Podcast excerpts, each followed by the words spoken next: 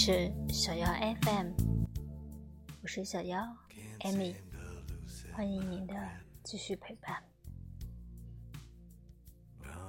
今天我们来结束肖来老师的《新生七年就是一辈子》这本书吧。欢迎你，也感谢你陪伴我这么久，也允许我读完这本书。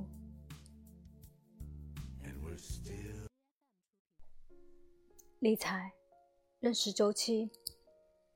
周期是理财投资活动中最为关键的考量因素，是开始实践之前必须学习、研究、掌握、遵循的理念和现实。可惜总是被忽略。周期也是市场上大多数理财数据中干脆不提，或者放在最后一笔带过。实际上却是最为基础、最为关键的知识点。不深入了解周期，就无法进行有效的判断。整个理财投资活动基本上就等于是没有判断的行为，甚至比不过两个人抛硬币赌博。而在这样的时候，墨菲定律一定会显灵。如果一件事可能变坏，那么它一定会变坏。周期这个概念。在很多投资者、理财者口中，通常以“趋势”这个词代替代。他们会说：“现在是上升趋势，现在是下降趋势。”这种描述尽管有时候还算管用，但更多的时候却是肤浅的、危险的。因为一个上升趋势要加上一个下降趋势，才构成一个完整的周期，而实际上，真正的趋势常常需要在多个周期之后才能真实展现。如果我们探究的是真正的趋势，就会发现上升与下降只不过是一个真理的表象。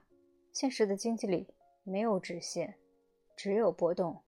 在一个很长的波段中，从任何一个点前后望，看起来都像自己身处在一条直线，而不是曲线上。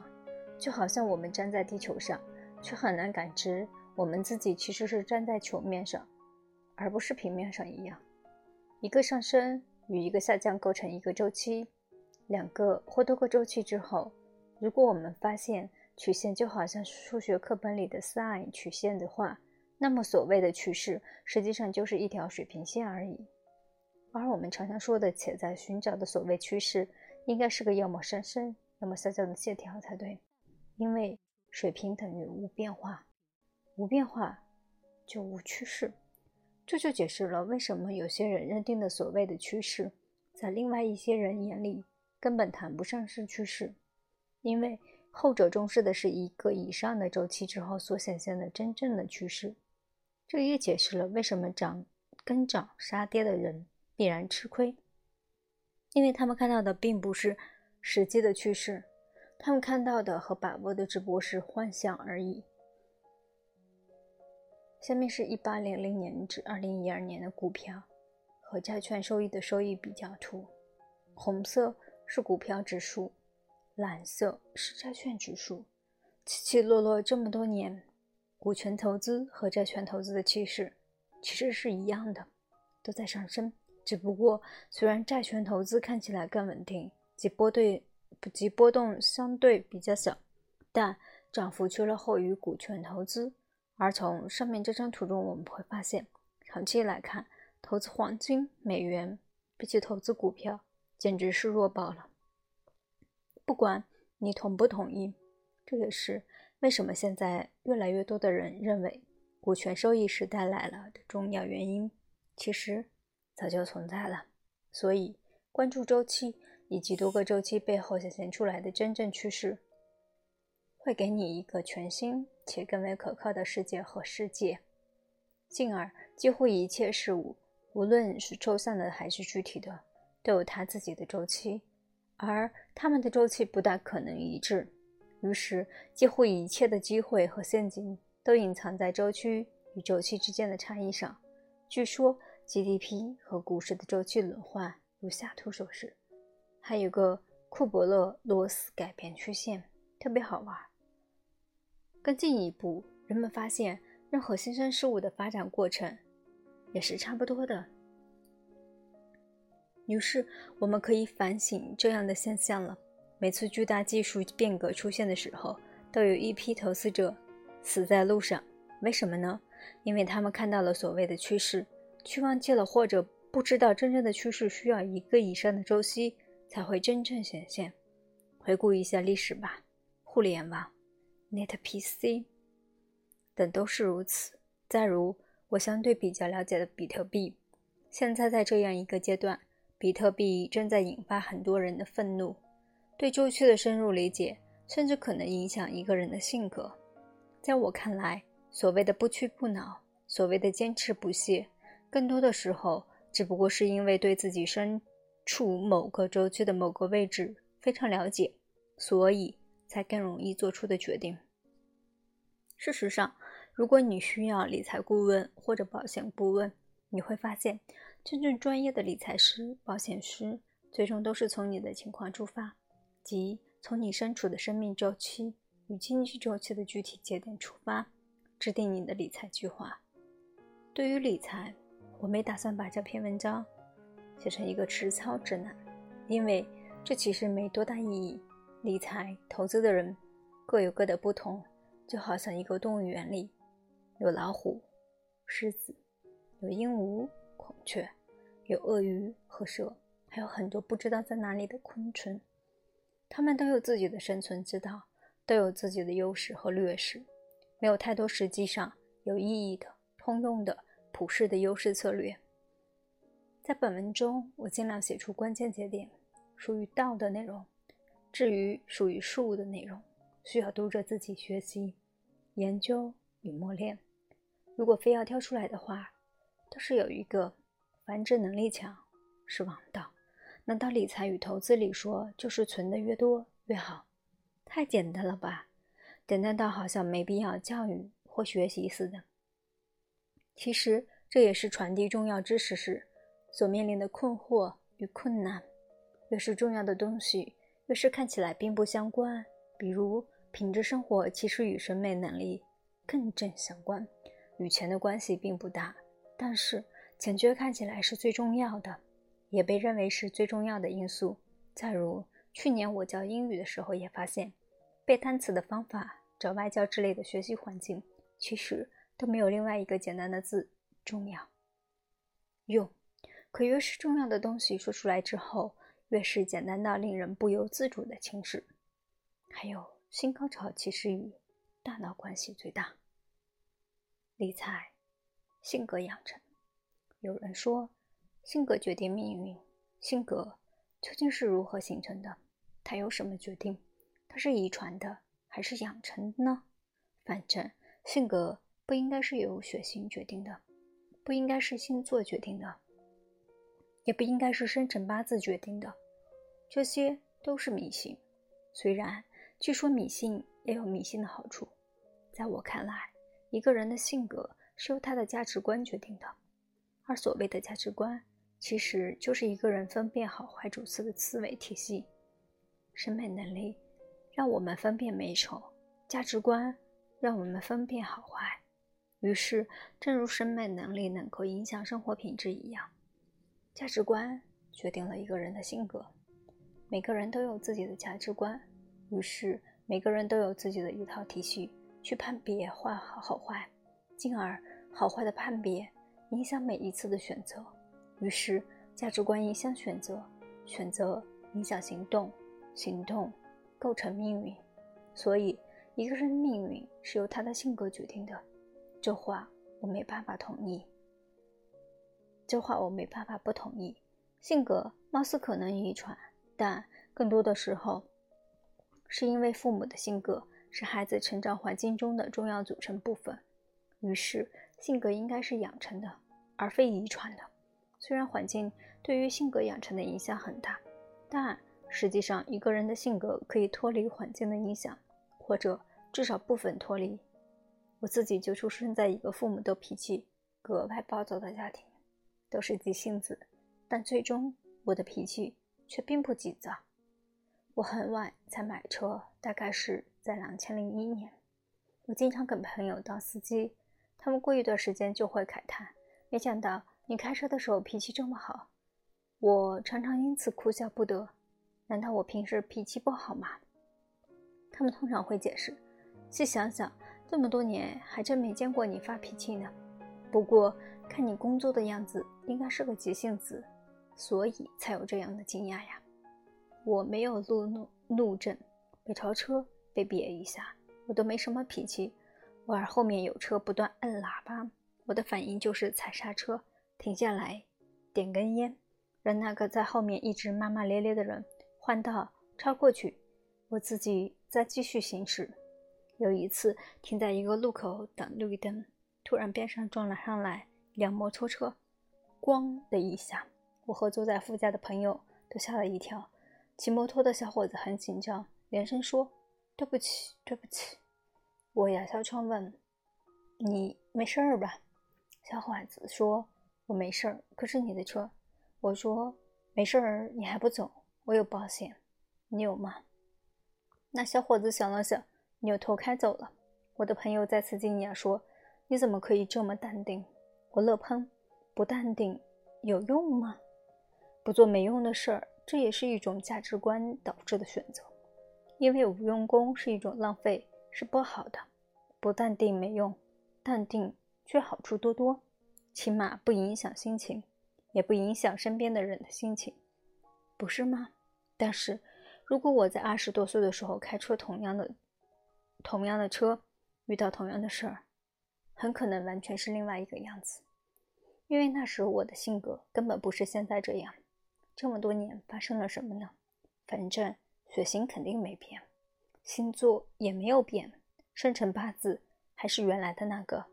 合理的解释只能是，这些年我的学习和思考渐渐凝练成了与过去不同的价值观。我常常自我审视，现在回头看，对我性格影响最大的一个时期，是我从2007年开始写，把时间当作朋友的那两年时间。从我的个人体验来说，那个长达两年的写作过程期间，还有一次书稿尽失，只好凭记忆重新来过，是我对自己的价值观的一次细心梳理。虽然很多价值观在那之前就定型了，但那一次的梳理却将更多的细节确定下来。直接的结果就是对自己可能做出的选择毫无疑问，毫不犹豫。由于我是个不太容易生气的人。所以，我常常有心思研究别人为什么会生气。每一次愤怒的背后，都有价值观的操纵，对错、好坏、是非的混淆。最终就这么点事儿。而这样的观察和思考，要进一步使得我没办法乱生气。有什么值得生气的呢？都是想不开造成的。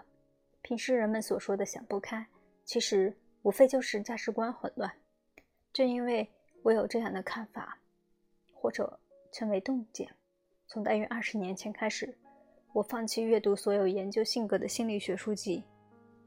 我觉得他们乱研究，最终鼓捣出来的理论也没有用。根本原因是他们的方向错了。我不喜欢含混的词或者含混的描述，比如我就觉得说一个人的性格靠修养没意思。这种描述因为含混。而不值得当回事儿。看到很多父母一本正经却又不加解释的呵斥孩子，吃饭声音太大，我就觉得好笑。一个常常吃面条的民族，何必不明就里的学习吃牛排的民族的所谓修养？又如，偶尔说说脏话，就真的会因为修养差而性格差吗？绝不说脏话，可价值观却混乱不堪的人，难道不常见吗？是什么影响价值观呢？我觉得与影响审美能力的因素是一样的，还是学识。这个时代的好处是，学识相对容易获得，而且越来越容易获得。读书其实越来越便宜，早已不像过去，只有贵族才有资格读书。正规教育体系固然有很多问题，但毕竟义务教育真的普及了，人们讨论的问题越来越开放。更拥有健康好奇心的人，刨根问底也越来越方便。若是能读懂英文，再加上 Google，那简直没有边界。明白了什么是双盲测试，就无法成为中医粉，也不愿意参与各种有关中医的争吵。就算被骂，也知道为什么，所以无法生气，所以更懒得浪费时间，于是得空去做其他有意义的事情。而后，我觉得这才是关键。最终，一个人的性格是长期自我选择积累的结果。想明白这件事儿，就又在一个方面彻底放心了。理财别做显盲，别做显盲。假设有两个人玩公平的抛硬币赌输赢的游戏，规则是：一、赌注大小恒定；二、只至一方输光，游戏才能结束。请问，最终决定输赢的是什么？A 手气，B 谁先抛硬币，C 抛硬币次数，D 总游戏时长，E 以上皆是，F 以上皆不是。显盲是我借用“文盲”这个词的结构杜撰出来的一个词汇，是指那些不了解风险、不知道如何回避风险、更不懂如何控制风险的人。文盲的一生其实很吃亏，显盲的一生。更是如此，文盲可以通过教育得到解放，显盲也一样。风险教育应该是理财教育，甚至应该是整个教育中最重要的组成部分。也不知道为什么，它竟然一直被忽略。顶多在学校里搞个防火模拟演习。火灾其实只是风险的一种，有一个术语是不可抗力造成的系统风险。这也是为什么我们必须不断自我教育的原因。仅靠别人教永远是不够的，要靠自己学才行。至于活到老学到老，其实只不过是一种生活方式。如果你在做上面的选择题的时候多少犹豫了一下，或者选择的答案竟然不是 F，那你还真的多少就是一个显盲。不过一篇文章的光景就基本上可以扫盲了。这。本身不是一件困难的事情。首先，要平静地接受第一个事实：风险是一种客观存在。风险就在那里，不离不弃，并不会因为你怕或者不怕它就有所变动。甚至从广广义上来看，即便你什么都不做，还是时时刻刻有风险的陪伴。为什么风险几乎永远存在呢？因为第二个事实。第二，一旦未知存在，就有风险存在。为了了解风险、研究风险、回避风险，甚至控制风险，人们鼓捣出一个数学的分支——概率统计。这几乎是所有人都应该认真学习的学科。只可惜，好像绝大多数人都只是应付一下考试，就把如此重要的知识还给老师了。在学过一点概率的人之中，有一个普遍的误解，就是认为风险的概率决定风险的大小。可实际上，衡量风险的首要因素并不是风险的概率。这就是我们要提到的第三个事实，也几乎是摆脱险盲的最重要的事实。衡量风险大小的决定性因素是赌注的大小。关于这道那道题选择题最终决定输赢的是谁的赌本更多，由于赌注是大小恒定的。又由于抛硬币是概率为二分之一的游戏，所以如果双方赌本一样多，那么最终双方输赢的概率就都是二分之一。可是如果一方的赌本更多，那么他最终获胜的概率就会更大。由于玩的是概率为二分之一的游戏，所以如果其中一方的赌本是另外的一方的两倍以上，那么前者几乎必胜。也就是说，在这个游戏里，赌本。相对越多，输的概率越接近于零。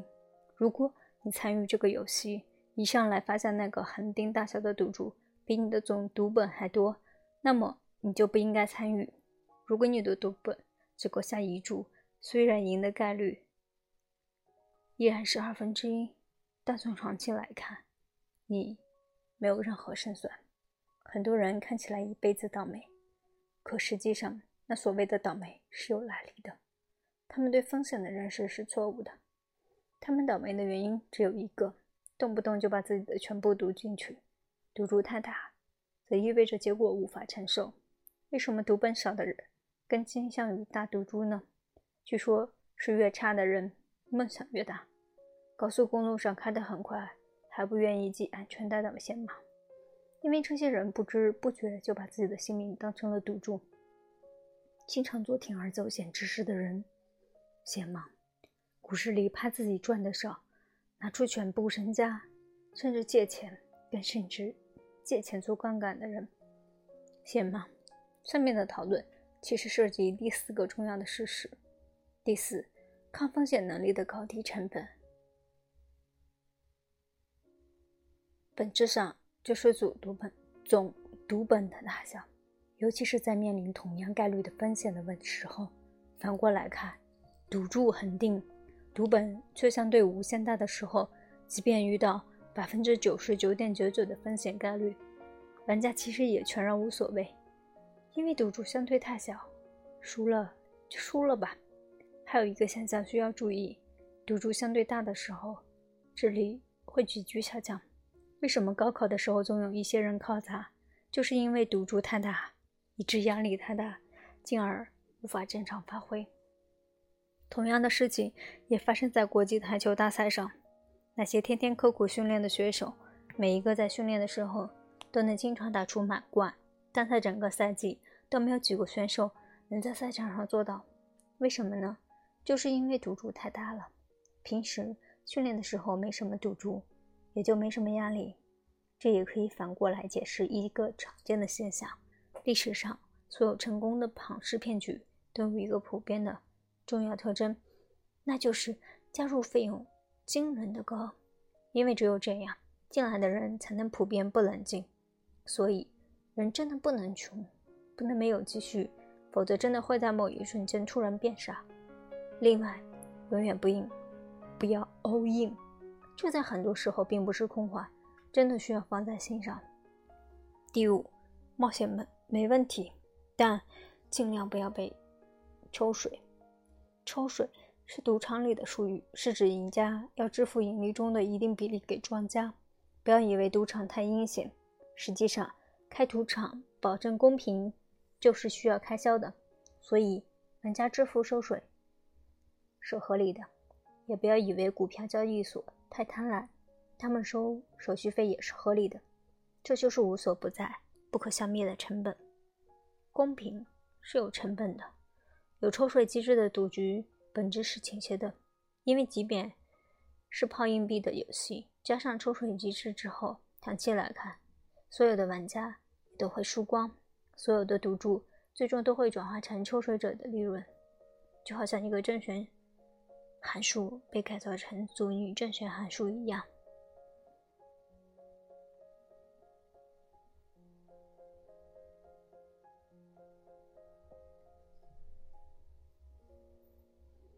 亲爱的，小兰老师的心声：七年就是一辈子。今天晚上读完了，感谢这么多时间的陪伴。感谢您的收听。不知下期我会讲什么，你会好奇吗？